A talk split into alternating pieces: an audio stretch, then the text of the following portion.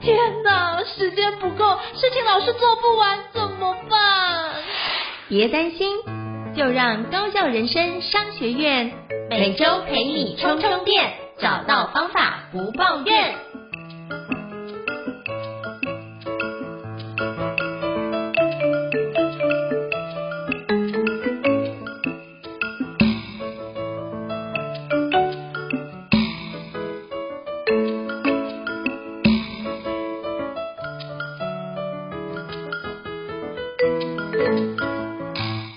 家好，欢迎大家来到高校人生商学院。我是赵应成，我是电脑玩物的站长伊瑟。许多人想达成的梦想很多，而人生苦短。如果用相对高效的方式进行，进而让人生丰富精彩。高校人生商学院与你一起前进。Hello，伊瑟老师，想跟你请教一下，我们今天要聊哪一本国际新书呢？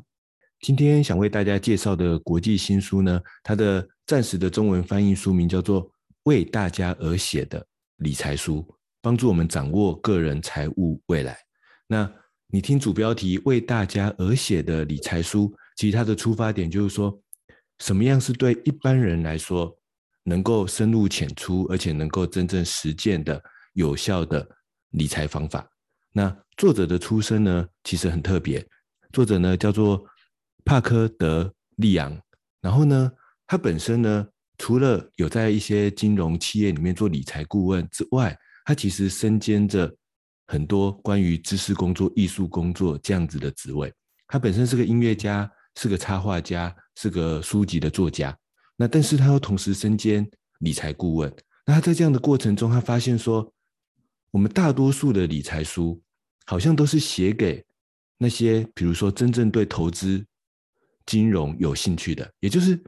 对那些人来说，他们的理财就是真的是可能为了。做一个这个被动收入，然后真的是为了赚很大的一笔钱等等的，甚至那就是他的本业工作。就大多数理财书是写给那些金融投资的高手，或者大多数的理财书是写给那些本身就已经有足够的本金、足够的资金的人，他就是想要进入这个投资理财，然后再赚更多加倍的钱的这个领域。可是呢，而且他甚至说，这位作者甚至说他自己在金融。业，然后理帮人家做理财顾问的这个经验里面呢，他发现说，好像大多数的这个理财的系统，就是包括那些银行什么等等的，他们做出来的金融服务的理财的系统，大多数也都是做给那些可能一定已经具备一定的资金、一定的本金，甚至他就是起心动念，他就是想要来做投资理财规划的人来做。可是他说，这些人呢，是社会上一定有这样的人，没有错。可是有一半的人，甚至超过一半以上的人，他们可能第一个，他并不是真的起心动念，就是我决定要成为一个投资理财的金融高手，然后我我就是想要用投资理财来赚大钱，然后甚至他不一定有那么足够的这些本金，尤其呢，因为这位呃帕科德利昂先生呢，他的这个身份就是他同时是音乐家、插画家。也就他在艺术艺文的领域里面有很多的琢磨，然后就发现很多这种创意工作者、知识工作者，甚至艺术工作者来说，他们的理财需求和刚才提到的那些专注于理财投资，甚至金融科技高收入的人的理财需求，其实有点不一样的。所以呢，他想要写一本不同角度的为大家而写的理财书，就是说，假如我不是刚才讲的那样的一类人。什么样对我们来讲是一个有效的理财规划呢？那今天呢，我们就跟应成老师一起来帮大家拆解看看这本书。那不知道应成老师对这本书的这个他想要解决的问题有没有什么进一步的补充跟介绍？是，我觉得伊瑟老师摘要的很好，介绍的很好。那我觉得我要补充的是，他这本书我觉得是用一个非常平易近人的角度哦，就是从为大家而写。我觉得这件事情可能想说。很多人都觉得理财很难，然后就不想动，就觉得理财可能跟什么就是某个专业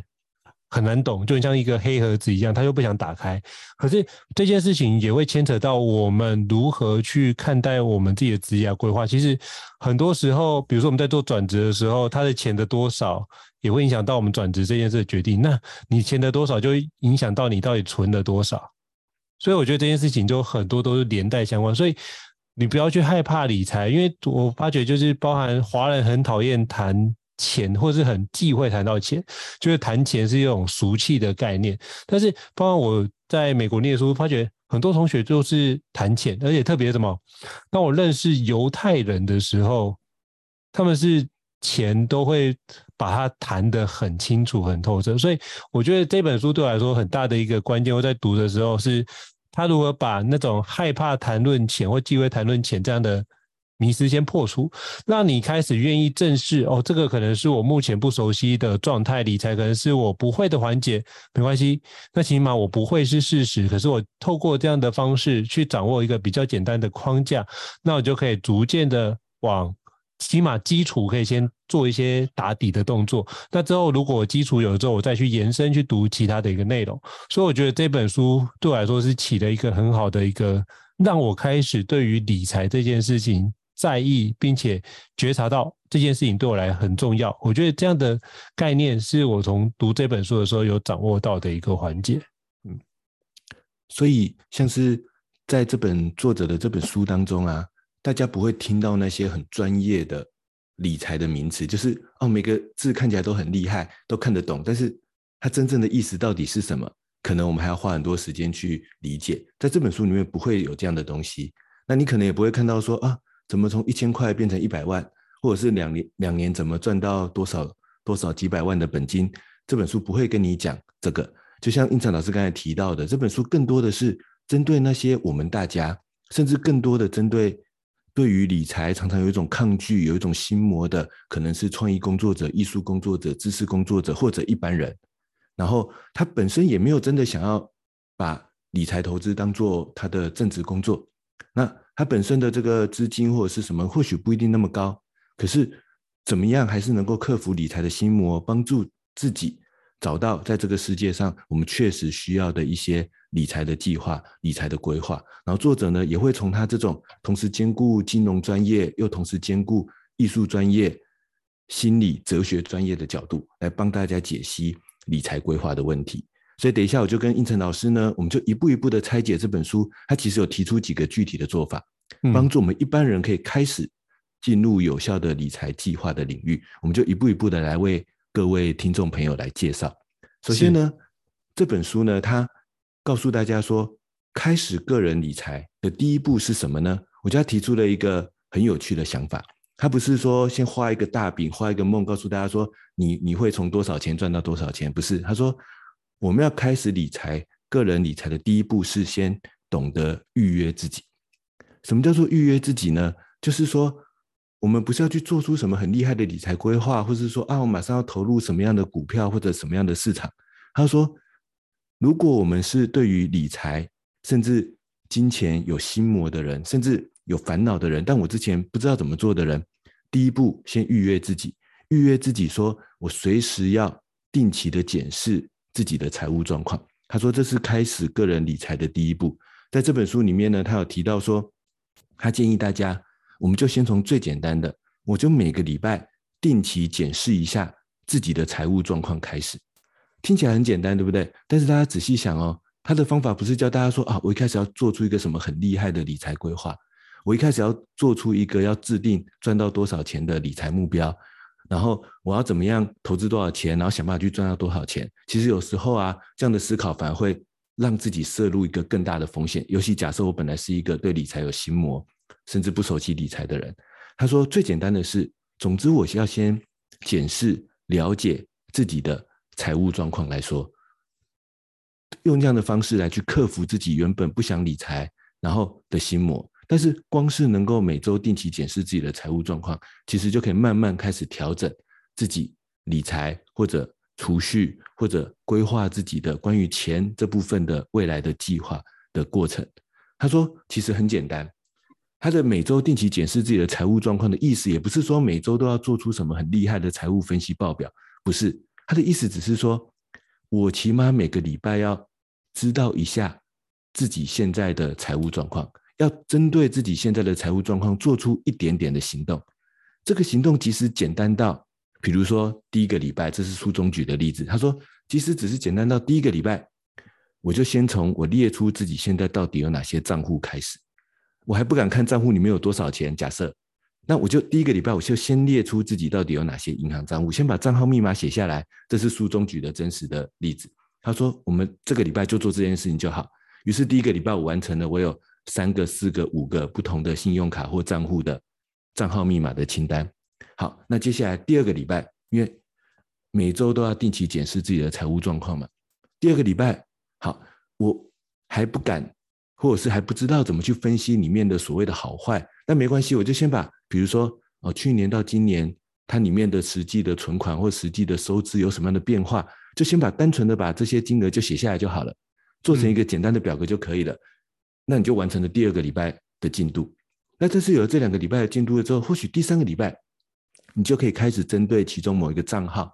甚至状况比较好的一个账户，开始做一些简单的分析。那透过这样的方式，总之就是让自己开始踏入我知道自己的财务状况是什么样的情况的第一步。那这是他说我们要去克服自己理财的心魔最关键的第一步，就是预约自己，让自己不是对自己的财务状况一无所知的状态。那我们要先能够跨过这个门槛，才能开始后续的理财的计划。那这是书中提到的开始个人理财的关键第一步。不知道应成老师有没有什么样的想法，有没有什么样的回馈？胤丞老师自己在理财的时候，觉得让你开始懂得或者开始可以有计划的做一些个人的财务管理的时候，你觉得你自己开始的第一步会是什么呢？我觉得以前就会觉得啊，这些东西。反正赚多少就可以花多少嘛，反正就是我等就是比较及时享乐。可是后来发觉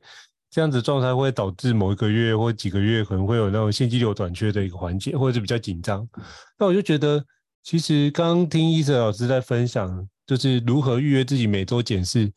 其实我就想到，其实我们在学时间管理，或者是遇到学员遇到就是跟你说啊，他的我的时间都不够用，那我们会做的一件事情是什么？就是先请他先记录下来，他每个礼拜到底花时间花在哪个地方。我觉得那个概念是一样的。所以，如果当你的朋友跟你说他的你的钱不够用，或者是他的遇到就是会有这种比较紧张现金流的议题，第一个就是先记录下来，这是一个非常重要的关键。那我觉得它里面讲到一个，我觉得就是省略了记录这件事，但是直接把用更简单的方式，等于是我一个礼拜来看一次就好。那你看你就想说那。我这样看可能只是刚开始看，可我觉得它比较像是那个原子习惯的两分钟的法则，就是我先看看久了，我会觉得哎，有数字好像不太一样，好像越来越多或越来越少。那我想到好奇，到底是我哪个地方做的好与不好？它某程度勾起我的好奇心，我就可以开始做分析。就像伊瑟老师刚刚所说的，他就可以透过一些数据做分析。可是如果你没有记录下来的话，你想分析所有的资料都无法分析，因为根本没有这样的资料，你根本只是想象中，哎，可能猜测，所以它等于让我们从一个感觉的状态进入一个具有真实的数据去探讨。然后当你发觉这件事情是，哎，我怎么花那么多钱？当你有这样的觉察之后，你就去检视，那我是不是买了很多冲动购物的一个行为状况？哦，那我下周就不要再冲动购物了，或者哪些东西很多我就不要再买了。那我觉得这件事情就可以让。下个礼拜的那个消费就会得到有一些改善，然后就发现，哎，我这个礼拜有改善呢，那我就可以再尝试看看，我可不可以在哪些东西不需要再买，那我可不可以再把这件事再减少？那你就可以透过每个礼拜的检视去看看自己的进步，然后透过自己的进步，可以开始让自己逐渐往比较有余裕的方式，就是比较健康的理财的方式去迈进。我觉得这个动作是我觉得这本书非常重要的一个关键。对，是我想要 echo 刚刚 A 斯老师所讲的一个环节，因为其实你把这个预约自己，不管是财务状况这两个字，如果置换成预约自己检视每个礼拜的，比如说授课状况，预约自己每个礼拜的工作状态，你的时间管理状态，其实都一样。所以我觉得这个概念嘛，对，就是复盘的概念。所以他只是没有讲复盘这两个字，可是做读起来的话，它就是复盘的一个概念。因为就像这本书，它的主题就叫为大家而写的理财书嘛，所以我觉得它就是要找出一个大多数人来讲最可行的，尤其是面对那些原本不理财的人，甚至有一些理财的心魔的人，他们最能够开始切入的这个方法。我自己倒是蛮认同这个第一步的，因为我自己很早期开始想要开始做理财的时候，一开始也是从大家最简单的，就是哎，是不是要开始记账啊？然后就开始很努力的记很多流水账，甚至找很多 app，用很多工具，想办法去记出很琐碎的记账。可是记了老半天之后，想一想，嗯，这个算是理财吗？这个会聊，会算是可以统整，可以看到我的所有的整个财务的状况，然后知道哪些地方应该增加，哪些地方应该节省，哪些应该地方应该怎么用力，甚至哪些金钱应该怎么运用吗？我发现第一个好像不一定有那么直接的效果，我反而背后还要透过做很多统计分析的工作，而且第二个。他的很多动作的时间花费，我指的是记流水账的动作时间的花费，好像跟真正的财务规划不一定有那么直接的关系。我自己的这个想法是这样，就是因为时间管理嘛，就会想说，它一定不是完全无效，但是就是如果我要花很多的时间跟很多的精力去做这件事情，但是它产生的效果却不是百分之百，甚至不是百分之两百的时候，那我还要这样子做吗？那我自己经过了很多年的整理之后啊，其实我自己现在的个人简单理财的方法，几乎完全符合他这里讲的这个个人理财的第一步。就是我真的是有很多朋友问我说：“哎，医生，你怎么在你的比如说工具系统里面去整理你的理财的记录？”我说：“我我现在的方法其实很简单，我就是有一则笔记，我称呼为个人财务的总表。然后我就在这个个人财务的总表里面，我就把我所有的账户，然后。里面目前的资金的状态，然后甚至呢，我会定期去检视说，比如说啊，这个账户专门处理我的课程相关的收入，那我就去观察他每个月的这个收支的起起伏伏。然后这个状况，这个另外一个账户专门处理我的信用卡，那我就想说，哎，我就去每个月观察他的这个状态的这个起起伏伏。然后这个月专门处理我日常生活的开销、小孩的这个学校的费用等等的，我就。每个月定期去观察他的收支的起起伏伏。那我说，我现在啊，这个方法我大概已经实践了六七年以上的时间了。我说，我几乎不记流水账了，我就是从这个总表每天去观察他每个月、每年，然后或者每一季这样子，在不同的账户、不同的设定的需求里面，他的收支的起起伏伏。那这样子，我就其实就随时在了解自己的财务状况。我是没有做到他每周定期检视啊，但是呢。我自己为这一个总表设定一个自动提醒的时间循环，就是我每个月都自动提醒一次，就是每个月的时间一到，这个总表会在我的工具系统里面，就是我目前惯用的 Evernote 里面，它就会弹出通知，告诉我说我必须在每个月的一号看一下这个总表，看一眼也好，那看一眼的时候，我就会补充一下这个月变动的一些财务的记录嘛，那就简单的更新上去。但是这样我就随时了解我所有的财务的一些状况。那我发现，哎，这次用途很大，因为比如说有时候我需要一笔比较大的开销，这时候我只要打开这个总表，我马上知道我能不能花得起这一笔开销，我能不能为下一个专案投入这一笔预算，那我可以从哪一个账户拿出来？嗯、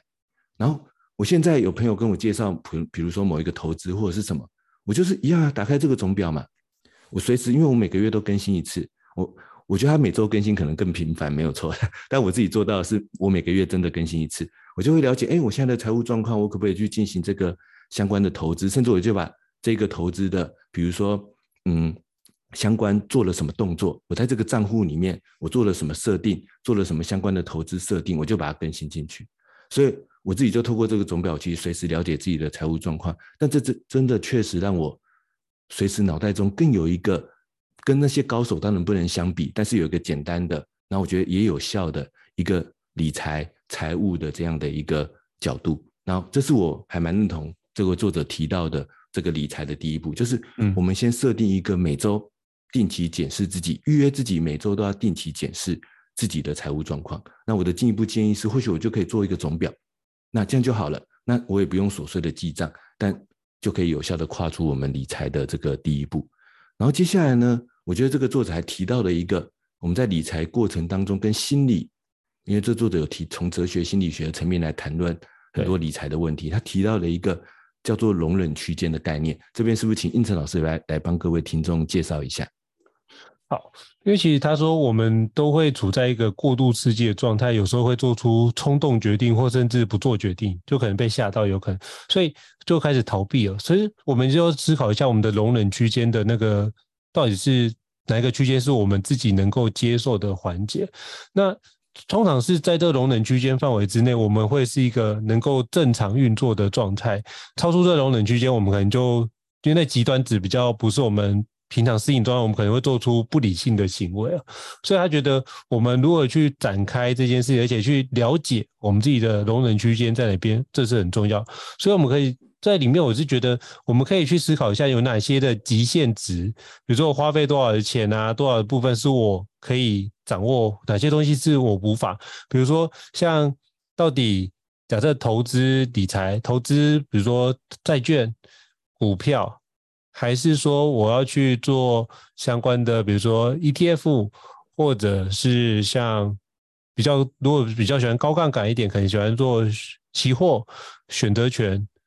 当冲这些东西可能就不一样，那这件事情的风险的系数就完全不一样。那你对这件事的容忍的区间有多少？哎，你可能要，这我觉得某程度也是在讲你对这件事的风险承受程度会有多少。我觉得也牵扯到你风险耐受性这件事也会有关系。但你在哪个地方的风险耐受性可以让你比较理智的去处理这件事情？那比如说像我就遇到，像之前不是有那个呃闭锁就是破产嘛。就我就认识朋友的朋友，是他本来三十几岁，因为那个闭锁的关系，就因为这样，就是累积的身价超过了九位数，可是也因为他破产，瞬间回到六位数的状态。所以我觉得这件事情是他的容忍状态是什么，能够去做个圈。当然他中间会有做一些就是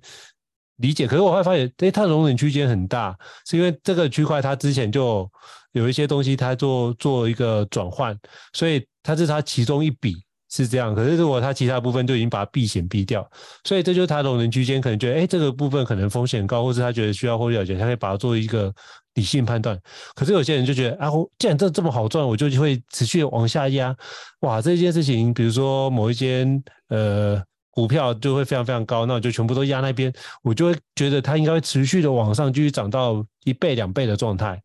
可是很多时候，常常是一个不理性的状态去做的一个决定，到最后，比如说被腰斩的，或甚至其他的环节有亏损，你就发觉他就觉得，哎，当初怎么会自己做那个判断就被卡在最高点，然后被当韭菜去割这样的一个状况。所以，去了解自己做决定的容忍区间，我觉得会非常有助于我们做未来的投资。可是，我觉得更重要的事情是在于如何让我们自己能够明白。哪个区间是我们能够赚的钱，或者哪个区间是我们能够控制的范围？超过那个区间的钱跟价差，就不是我们能够处理或者我们能够掌握的。那这样就可以大幅度减少。呃，如果我们在这个容忍区间范围内做的投资的决策，就能够帮助我们往胜算高的方式地方去前进，就可以减少我们在容忍区间之外可能会大赔钱的一个情况出现。我觉得这个是作者在。里面提到，我觉得另外一个很重要的观念就是你的容忍区间要怎么设定。那这件事我后来的理解是这样，就是不伤根不伤身了。就是如果你的范围哪些内容是不会影响到，就算全赔掉也不会影响到你原来的生活的状态的话，我觉得那就不会。你就比较，那容忍区间就可以设的比较宽宽广一点，就比如说它可以赚个二十倍啊、十倍，那都有可能的，就你就可以去赌嘛。那可是如果你觉得这个你只要有影响，比如说你把所有的身家，甚至是你把房子抵押贷款出来的钱去做选择权或当冲，那这件事可能就。完全不建议，我就觉得这件事情就会发觉影响都会影响到你一辈子，甚至可能会让你这样就是一辈子都在负债的状态中度过。所以我觉得，当这种情况就会影响你做判断的一个状态。所以我觉得是最好是让自己在理智线的范围之内去掌握好，然后必须透过检视，你才知道说哪些区间有多少钱才能够去。理解到自己的一个容忍区间在哪边，所以如果你没有做前面的那一步的话，你后面这一步是完全没有任何评断标准可以去往下展开的。所以我觉得就是它是环环相扣的一个步骤，所以先每周检视或是每个月检视之后，再去看容忍区间，不然的话，那容忍区间也会沦于感觉，就会是失焦的开始。那不知道易老师有什么样的补充呢？所以这个作者啊，其实我觉得他在这本书里面，他的理财方法，我觉得他确实本身有形成他自己的一套逻辑跟系统，就是像应成老师刚才提到的，我们的第一步预约自己每周起码要检视自己的财务状况，进入第二步，所以我们要懂得在理财的时候要为自己设定好我们的容忍区间。那我觉得应成老师刚才的解释很棒，就是我们在理财的过程当中，面对自己的财务状况，有一个我可以承受风险，然后但是呢，在这个过程当中，我也会有足够的收益的成就的那一个容忍区间到底是什么？我透过理解我自己的财务状况，要把它设定出来。然后呢，可能在理财的过程中，一旦我们的理财的风险超过了自己的容忍区间的时候，这这时候我们是处在一个很刺激的状态。这时候会觉得带给我们一种很兴奋，然后一旦有获利，会觉得很高兴的感觉。但是也很有可能必须要承受这个很大的风险，而这时候心情常常会处在一个很焦虑的状态。其实这这个例子还蛮贴切的，就是我最近也在跟我的老婆在聊理财这件事情，那我们就有一个想法，就是说，如果我们不是一个专业的这个理财投资的人，那这样子我们要。一直玩高风险的游戏，然后让自己的心情处在一个随时在焦虑目前的，比如说它的走线啊、曲线啊什么的状态吗？那这样子会不会反而影响到我们的生活，影响到我们的工作呢？还是说我们应该把我们的理财的额度，然后范围设定在我们自己的容忍区间，也就是在这个范围里面，我定期的关注它，但是呢，它的起起伏伏对我们的情绪来讲不会造成太大的焦虑，这样子它不会影响到我们的生活。但是它也可能会有一定的收益，然后就算没有收益、有损失的时候，我们也会觉得，哎，这是我可以容忍的。然后呢，在另外一个程度来讲，就是我也不会觉得我变成反而是整个焦虑、整个心情都在这个理财投资上面。然后甚至一旦超过容忍区间，而且这个风险是开始扩张的时候，甚至或者开始有大的损失的时候，我们被情绪左右，这时候更有可能做出一个错误的行动，而有可能造成一个这个恶性的循环。那我自己对这个容忍区间还有一个延伸的解释，就是心理上的容忍区间，就是嗯，一旦这个事情超过我们心理的容忍区间的时候，表示我们的行动开始是不受理智控制的，是受情绪控制的。那这时候，其实我推荐大家可以回头听我们高校人生商学院前面我跟应成老师两人对谈的单元里面有几个跟情绪。焦虑相关的单元，那时候我们我跟应成老师也常常提醒说，比如说我们跟人沟通，如果我们是在情绪、焦虑甚至气愤的情况下的沟通，往往可能造成我们未来更多的生产力的损失，甚至人际关系的这样的损失，因为我们会讲出伤害自己、伤害别人的话，然后我们免不了被情绪左右。但是我记得那时候我们提过一个情绪冲冲浪这样子的技巧，就是。我们要让自己的情绪降到我们可以容忍、可以让理智运作的区间当中。我们不是要压抑我们的情绪，我们知道我们会有情绪，但是我们要意识到说，哎，我的情绪现在可能超过我心里理智可以负担的容忍区间了。这时候可能不是我适合做判断、适合做行动的时候。嗯。我们要让我们的行动是在一个可以理智判断的情况下。那尤其理财，那其实我觉得不只是理财，我们的专案、我们的任务、我们的生活。甚至你跟亲子之间的沟通，你跟家人之间的沟通，或许我们都可以思考一下，与其让自己在情绪底下去行动，不如让自己回到容忍区间的时候，我们再来采取行动。这是我的一个延伸的解释。那这样子呢，其实我就延伸到这本书的第三步，它的第三个技巧。这个技巧我觉得很具体，就是我们要预约自己，检视自己的财务状况，然后要把自己的财务状况设定到最好是我们做的。理财规划是可以在自己的财务的容忍区间当中。那这样要怎么做呢？这本书他就提到说，其实对我们一般人来说，最能够实践的理财规划是我们要为自己设定三种理财的目标。他说，第一个是账单跟生活必须的这个开销有多少，我要设定一个目标。然后第二个，有没有多少的钱、多少的预算是我可以作为娱乐自由的开销？我觉得这一点其实，我觉得真的表示他真的是为大家而写的理财书。就是因为我们一般人心里一定是，我会希望有一笔自由的钱。那我的钱不是说一定要用在有意义的事情上啊。有时候我就是想要享受一下，想要开心一下，这样难道不行吗？所以说，但是我们就是了解自己的财务状况之后，我们就设定一笔预算，就是说这叫做我的娱乐跟自由的开销。在这个范围里面就可以了。然后，但第三个未来目标的储蓄，就是我们必须有一笔钱是针对我未来的某一个目标，比如说，可能我未来想要买下一个房子，或者是我可能未来想要期待一个什么更大型的出国旅游，或者是我未来小孩的某一个这个上学的资金等等的，我有一个明确的未来的这个目标，我我知道他需要一笔预算，我现在开始利用最简单的储蓄的方法。当然也包括理财的方法，去把那笔钱存下来。所以他说，我们一般人呢，都应该同时进行三种理财的规划。那我我觉得这也正也呼应说，这本书其实并没有要教我们什么记账啊什么这样的简单的方法。他说，更重要的是，我们要有一个目标，一个计划，是我的账单跟生活必须需要多少开销，而我用什么方式来负担它。这是第一个计划。第二个计划是我能留下准备多少钱是。娱乐跟自由的开销，那我就让这笔开销是在这个预算里面，这样就 OK 了，就没关系了。然后第三个是，我们要持续的进行一个未来目标的储蓄计划。我总有一个下一个阶段的目标，我需要为他留下一笔资金，那我现在就来开始存下这笔钱。那这样就是一个他觉得对我们大家一般人来说有效的这个理财的这个计划。我自己其实跟他的方法还真的蛮像的，就像。我从很多年前开始，开始实践一种简单法的记账法，就是叫做我那时候称呼为钱包记账法。就是说，比如说，我一个礼拜我设定我的生活跟娱乐的自由花费的开销，就是我是把饮食跟交通跟简单的生活娱乐的整个开销，我就设定每个礼拜多少钱，或者是每个月多少钱，然后呢，我就在我的钱包里面放下这笔钱，然后或者我在我的某一个账户里面放下这笔钱，然后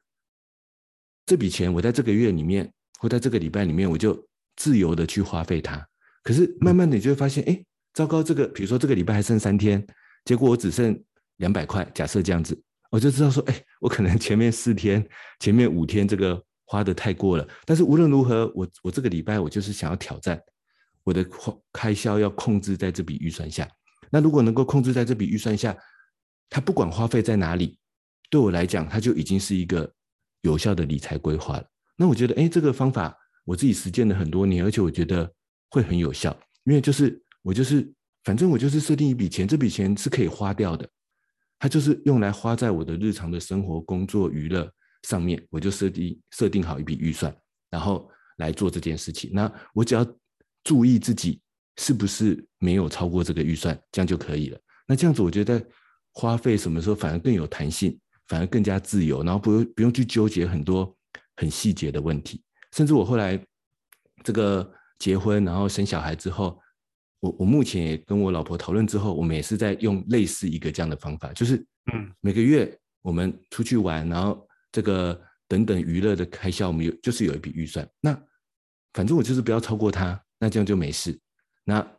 但是有时候会有一些，比如说大的旅行，会有一些当然生活，比如说这个房子或者是什么等等的这种大型的计划，那我们就设定一个未来目标的储蓄，就是我们还真的有这样子做。然后我们在做的时候，我们就会去检视自己两个人的财务状况，然后去看说，哎，好，现在未来小孩要上小学了，我们准备准备多少的预算来让这个目标可以顺利执行呢？我们就检视自己的财务状况，看看说，哎。这样的财务状况准备到那个时候会有多少的预算？那我们还需要额外用什么方法再做多准备多少预算？那这样回推下来，我们需要每个月可能是用储蓄，可能是用理财，可能是用投资的方法来如何去增加这个预算？那我们就另外一个计划就是去做好这个计划，然后可能每个月检视一下这个计划有没有在一个有效的进度上。那如果没有，就赶快来调整。是不是理财配置不恰当啊？是不是哪边应该在，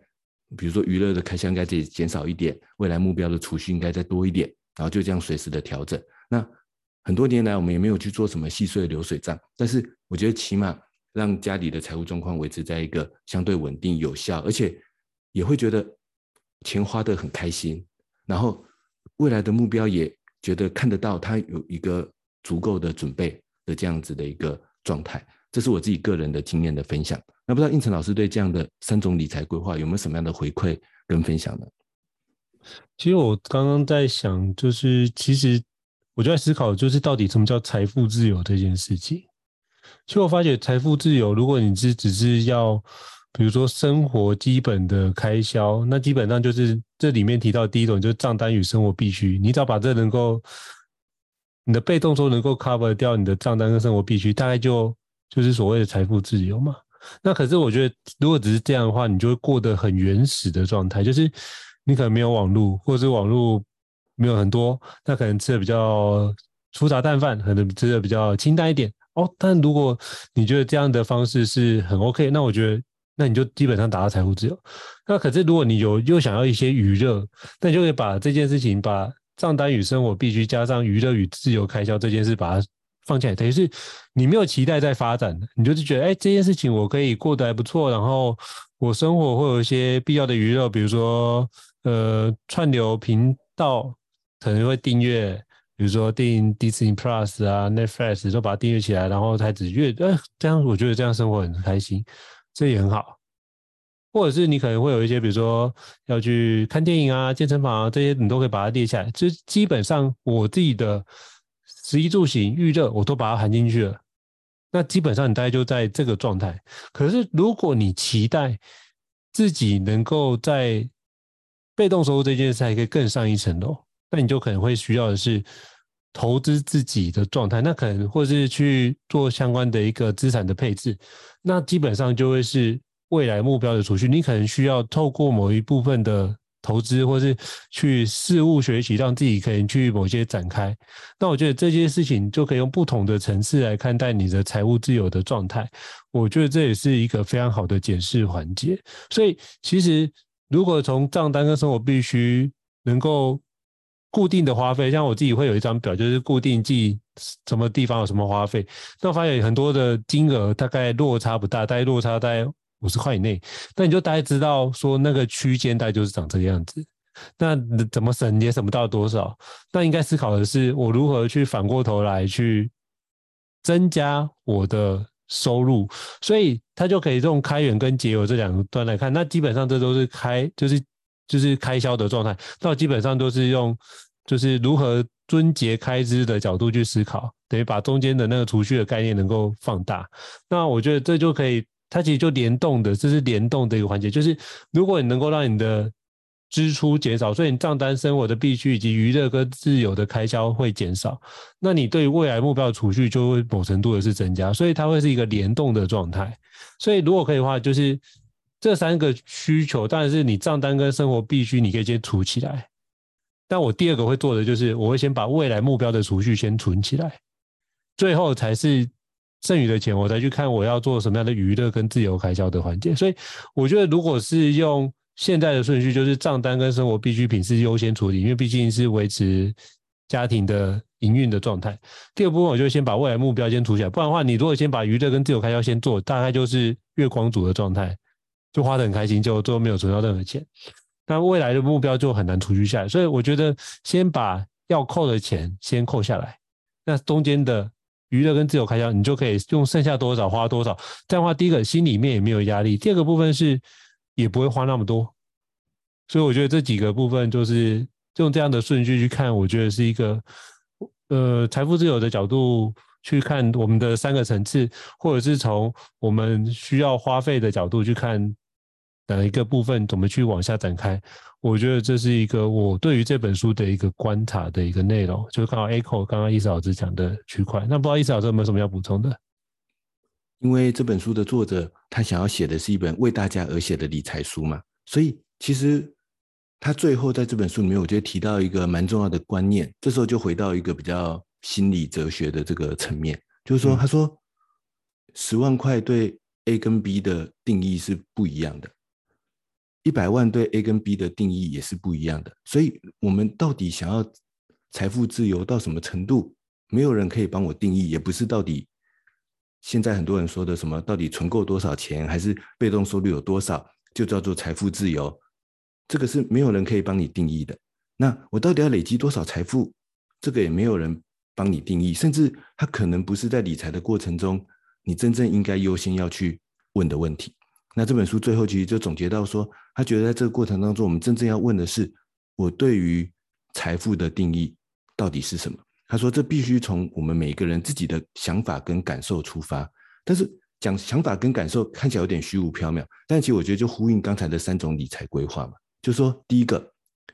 我我我希望我有多少的预算来解决我的生活必须，我希望我的生活能够到什么程度，我觉得我可以接受。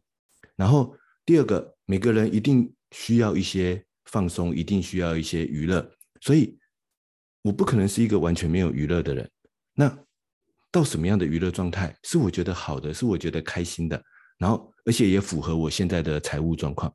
但是呢，就像胤丞老师刚才有提醒的，这本书也提醒大家的，就算我的这个每个月的收入再少，我都应该有第三种理财规划，或者应成老师刚才讲的是第二重要的理财规划，甚至你也可以把它当做第一重要理财规划，就是因为它是并行的嘛，就是无论如何，你收入再多再少，你都应该有未来的目标储蓄。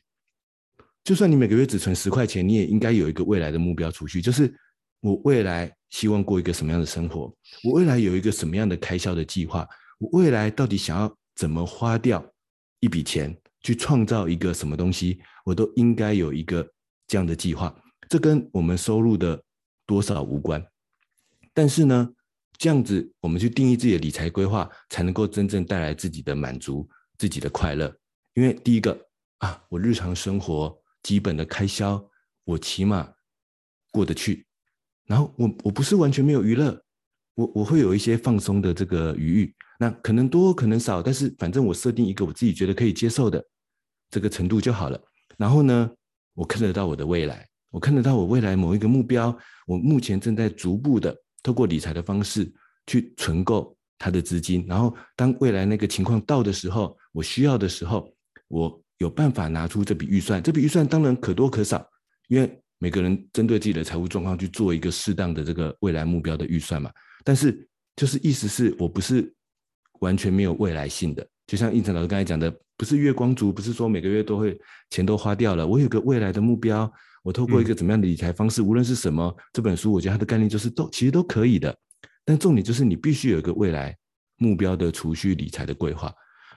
这三者并进，我们才会感觉到理财对我来讲是带来真正的快乐，为我创造。这个真正的价值。然后呢，他说这本书提到说，他觉得这是让我们把理财从这个稀缺的心态转换到一个充裕的心态，就是啊，不是钱怎么越来越少，越来越少，然后不够不够，需要再一直增加，不是，是一个充裕的心态，就是我同时进行三种计划，我透过我现在的财务状况去思考，我可以过什么生活，我透过我现在的财务状况去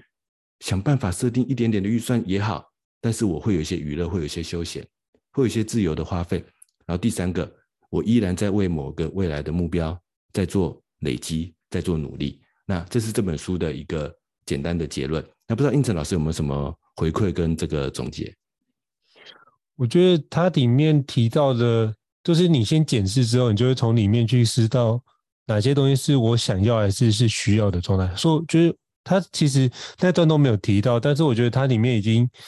知道说，你只要做了这个步骤，后面那个东西就会展开。所以我觉得他这几个步骤看似很简单，可是实际上很像是那种真节点的开关。你只要做了，后面就会变成是自动会把它完成这几个环节。所以只要掌握他提到的这几个面向，就是先每个礼拜检视自己的一个清单的明细，再是了解自己的容忍区间，再是如何了解自己的三种的理财规划，账单与生活必须。娱乐与自由开销以及未来的目标储蓄，基本上就是什么？你的收入减掉储蓄等于支出的概念，就可以把它应用进去哦。那这样的话，再去思考看看，我要多少的金钱才算是自己是富有，或者才是认为自己是有足够的财富？那你才会有余裕去思考后面那段。如果你一直都是月光族，你是不会有任何机会去想后面。你想后面只是一种妄想。也都达不到，所以我觉得他的部分是有节奏，让你在那个时间点做出决断跟选择，让你可以往好的面向去选择，不是往不好的面向去选择。所以就像之前我看有些书是什么，你为什么会越来越好运？甚至有些人讲说，越努力越好运，或者是很多时候是因为你都做了对的决定，然后累积起来，就让你是做出很多胜算比较高的事，然后持续累积做胜算高的事，你就会往比较好的那个面向走。所以你每个决定都会是好的决定或坏决定，就在你当下每个选择，而每个选择累积起来就是你自己的状态。所以如果你认为自己是稀缺的，那就是稀缺；认为自己是富裕的，或者是宽裕的，那就会是宽裕的状态。等于是你的思考的方式决定了你怎么看待这个世界。所以我看见才相信，还是说因为我相信了这件事，才我才看见这样的一个未来。所以我反而觉得是应该是后面那个，就是我看相信了之后，我才看见我期待的未来。所以最重要的，我觉得这本书是透过。我们过往对于金钱这件事的一个旧有的观念，透过这本书可以帮助我们做一个很好的一个置换。那我们用新的框架、新的角度来看待有关财富这件事情。所以这是以上是不是我回馈？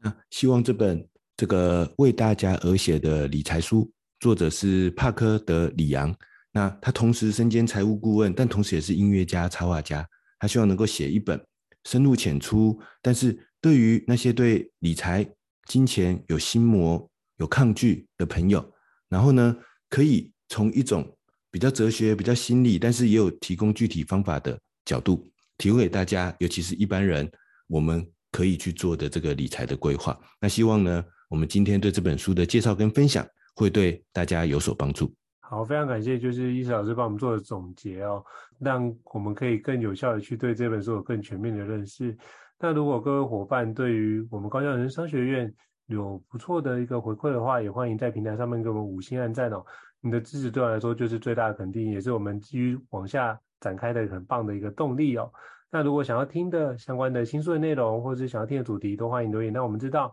我们会定期的安排跟各位伙伴分享哦。再次感谢伊斯老师今天跟我们分享的国际新知的一个相关的新书。那也希望就是下次有机会再跟您一起对话。好，感谢伊斯老师，那我们下次见喽，拜拜。大家下次再见，拜拜。高校人生商学院，掌握人生选择权。